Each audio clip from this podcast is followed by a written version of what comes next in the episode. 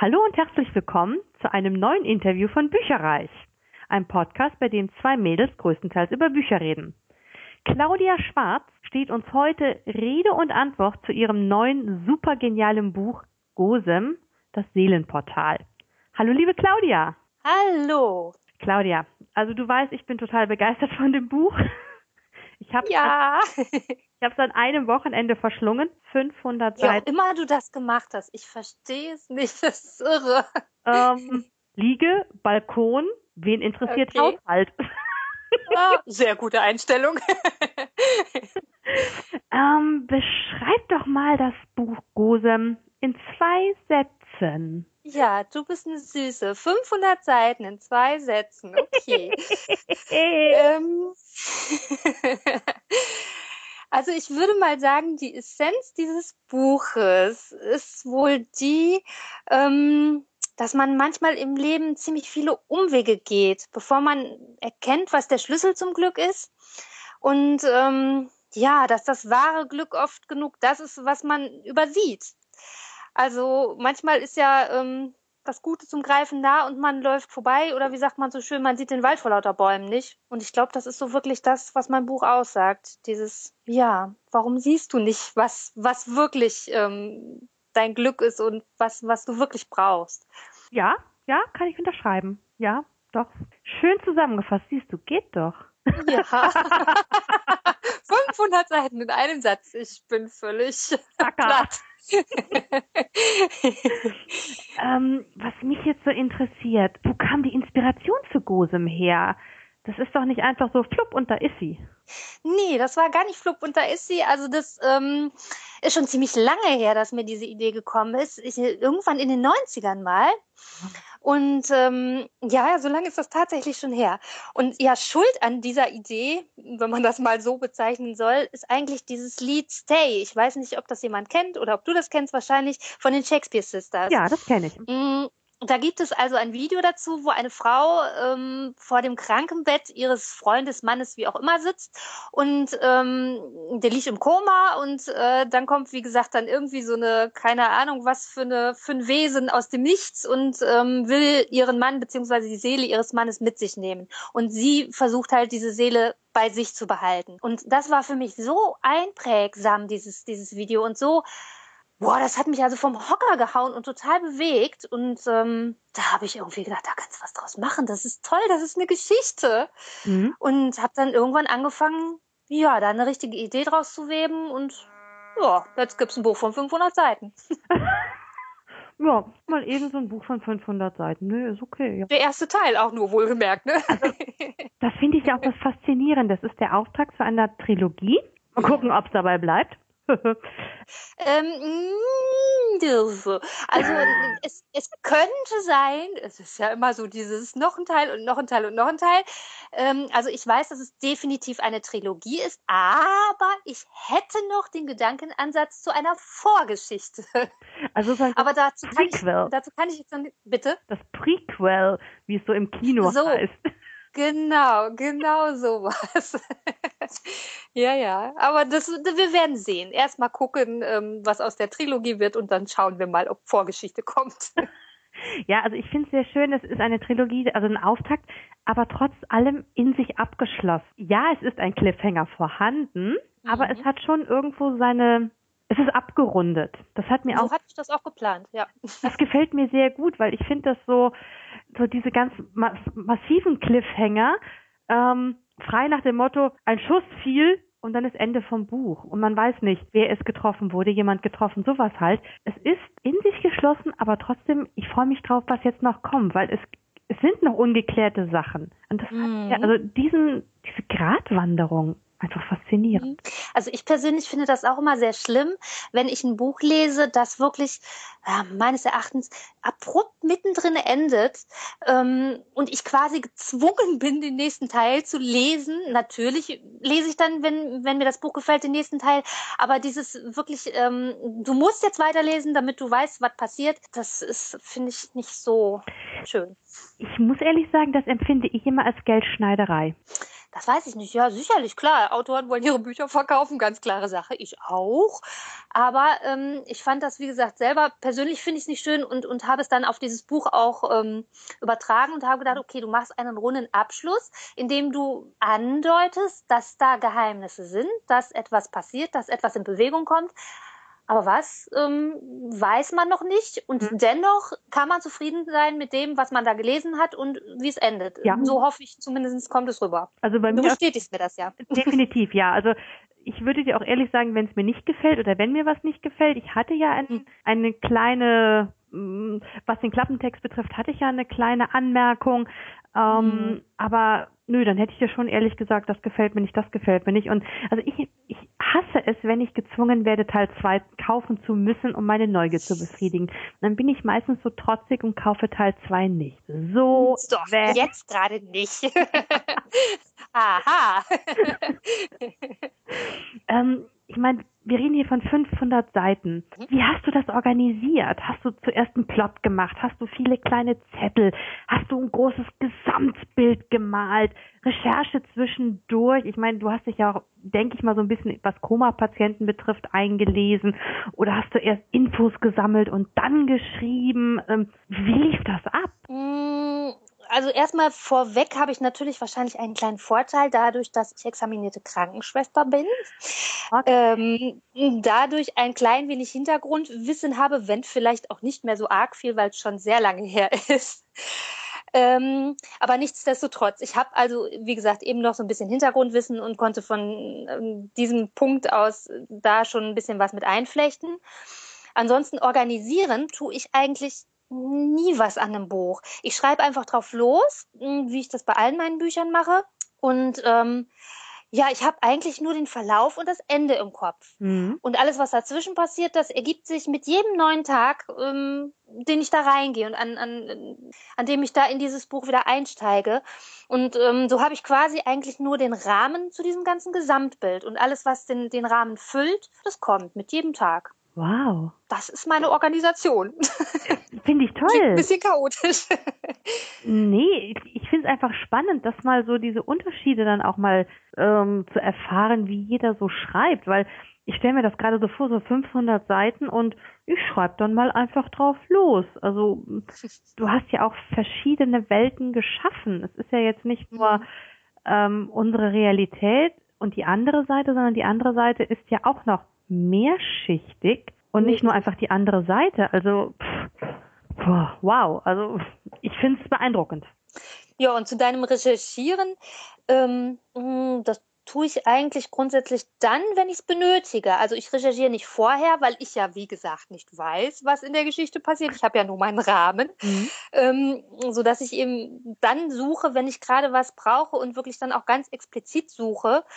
Ähm, ja, und das reicht mir dann auch eigentlich. Da verbringe ich zwar manchmal sehr, sehr lange Zeit mit. Mhm. Recherche ist ja immer so eine, so eine Sache, interessiert mich dann ja auch immer und dann vergrabe ich mich da drin.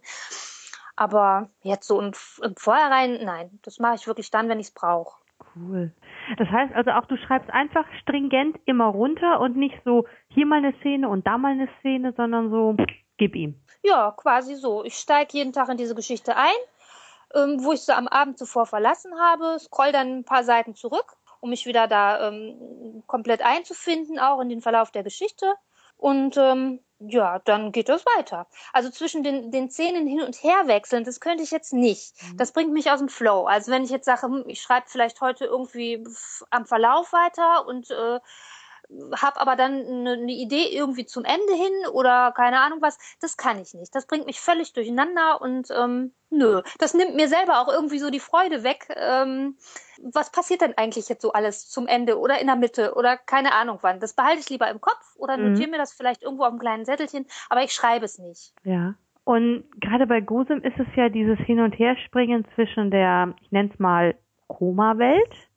Das, mhm. also zwischen Gosem, dem Seelenportal, und der Realität.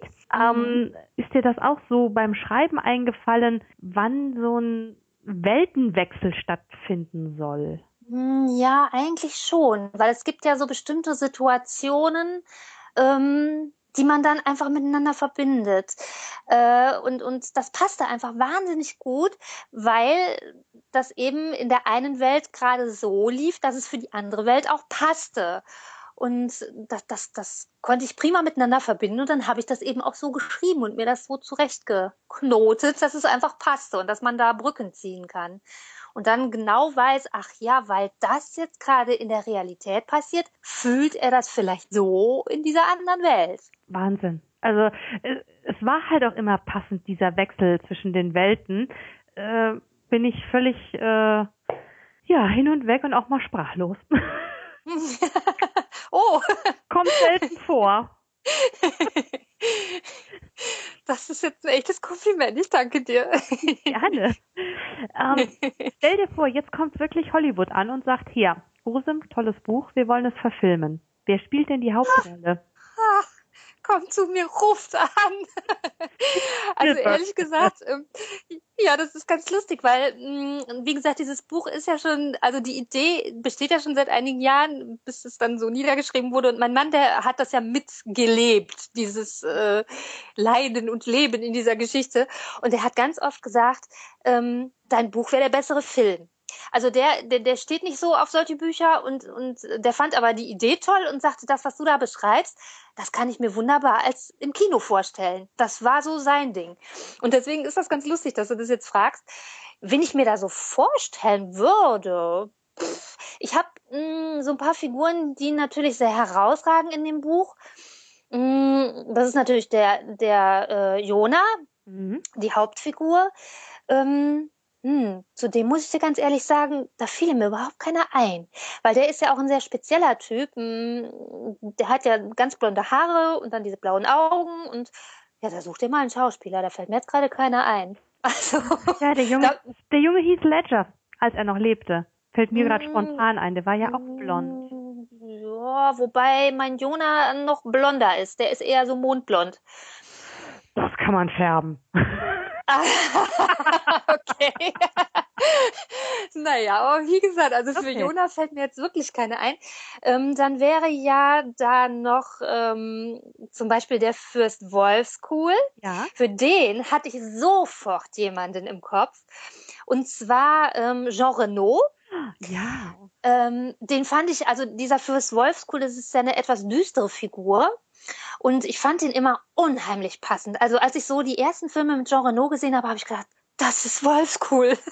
Das war so für mich ganz klar. Ja. Äh, der passt irgendwie wahnsinnig. Oder wer so alternativ noch in Frage käme, wäre vielleicht ähm, Al Pacino. Also den würde ich, könnte ich mir da auch noch vorstellen. Ja. Das wären so die. Ja, also Al Pacino und äh, Jean Renault als Magier? Hm, nein, den Magier, da habe ich mir mal einen ganz anderen Erzähl, erzähl. Also, ähm, den wird jetzt vom Namen her vielleicht keiner kennen. Und zwar heißt er, ich hoffe, ich spreche ihn jetzt richtig aus, Odette Fair. Ähm, das ist, oh, kennst du? Saber. Das ist der aus der Mumie. Oder die Mumie, Resident Evil genau. und diese eine genau. äh, Sleeper Cell. Oh.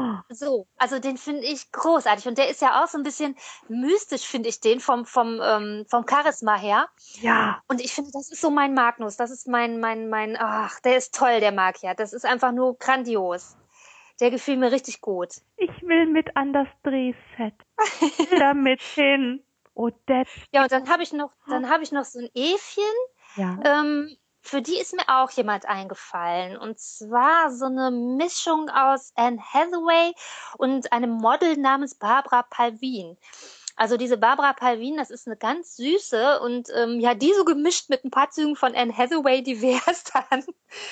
Hm. Ja, müsste man sich wahrscheinlich jemanden zusammenbauen. du, Schminken, Perücke, kriegen wir alles hin. Ja, genau, so in der Art. Und ich krieg Odette Fair. da komme ich jetzt nicht drüber. Oh Gott. Der charismatische. oh, ich finde den so hammer, den Typen. Ja, der Mann ist der Magier schlechthin. Das stimmt, ja. Den hm. dann so mit einem äh, langen Umhang. Oder? Hallo. Oh.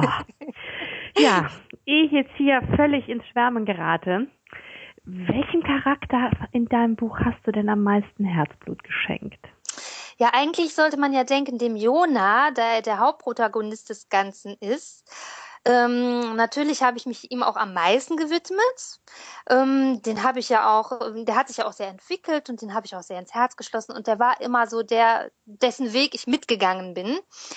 Aber so mein Herz, das hing an Odette also an, an, an, an dem Magier, ähm, weil der gefällt mir einfach als, als, als Figur unheimlich gut. Der hat was und ich weiß ja, was weiter passiert. Ich möchte euch jetzt den Mund nicht wässrig machen, aber ähm, er wird halt auch mit in den zweiten und auch mit in den dritten Teil einfließen und äh, da wird noch einiges passieren und der spielt also auch eine tragende Rolle und also das ist das ist eben mein mein Herzblut, meine Herzblutfigur, ja. die ich wahnsinnig gern habe. Glaube ich dir unbesehen. Es ist ja auch ein sehr interessant, eine sehr interessante Figur, mal abgesehen von Odette Fair. genau. es ist ja wirklich eine sehr interessante Figur. Also das ist wirklich, ja, doch, also da kommt ja dann auch, er ist ja nicht der, der geradlinige, da hast du ja auch ein paar Überraschungen für ihn parat. Ja, der hat ziemlich viele Ecken und Kanten und der hat auch äh, ziemlich viele Geheimnisse im Hintergrund. Mhm. Ja, ja. Ja, wir wollen jetzt aber nicht zu viel von Band 1 verraten. Nein, auf keinen Fall. aber Leute, holt euch das Buch, lest es. Es ist Hammer. Ich, äh, wir kommen mal wieder auf das Thema Genre. Ähm, Fantasy reicht nicht, finde ich. Wir haben wieder so ein Fantasy, äh, so ein Genre-Mix, oder sehe ich das falsch? Ja. Ja, ja, das sehe ich ganz genauso. Also ich finde das ziemlich selber ziemlich schwierig einzuordnen. Das ist für mich so ein, ähm, ja, es startet jetzt demnächst eine Leserunde und da wurde auch gefragt, welches Genre denn. Und ähm, da musste ich irgendwie mixen aus einem Abenteuer, äh, Romantasy, Fantasy-Roman. ähm, mhm historische Fantasy, das ist so von jedem so ein bisschen. Und ich glaube, da ist auch so für jeden was dabei. Da ja. kommt ja Szenerien ohne Ende kommen da, von der Wüste bis zu den Weltmeeren, ähm, bis hin zu, sage ich mal, äh, schottische oder irische Gefilde, wie man sie sich vielleicht vorstellt, oder Provence oder wie auch immer. Also es ist wirklich für jeden irgendwie eine Szenerie dabei und ich glaube, ähm, ja, das findet vielleicht auch bei vielen dann Anklang, weil sich jeder so seine Szenerie aussucht, die ihm am meisten gefällt. Ja, das stimmt. Ja, ach, ich freue mich schon auf Band 2 und 3. Ich bestelle hiermit schon mal vor. Okay, ist notiert. Sehr gut. Ja, ich danke dir ganz recht herzlich, dass du dir wieder Zeit für uns genommen hast. Sehr gerne. Danke, dass ihr euch Zeit für mich genommen habt. Das ist mir immer eine Ehre. Ja, können wir genauso von uns behaupten. Liebe Hörer, wir danken euch fürs Zuhören, wünschen euch noch eine gute Zeit. Bis dann. Tschüss. Informationen zu allen Büchern, über die wir heute gesprochen haben, findet ihr auf unserer Website www.bücherreich.net mit UE bitte. Ihr könnt dort oder auf Facebook unter www.facebook.de slash podcastbücherreich in einem Wort durch und auch mit UE mit uns in Kontakt treten. Unsere E-Mail-Adresse lautet bücherreich at gmail.com, wieder mit UE. Und wenn ihr diesen Podcast über iTunes abonniert habt, würden wir uns riesig freuen, wenn ihr uns eine 5-Sterne-Bewertung hinterlasst. Dies ist ein privater Buchpodcast, in dem wir nur unsere eigene private Meinung wiedergeben. Wenn uns ein Buch oder Hörbuch kostenlos zur Verfügung gestellt wird, kennzeichnen wir es entsprechend auf unserer Website.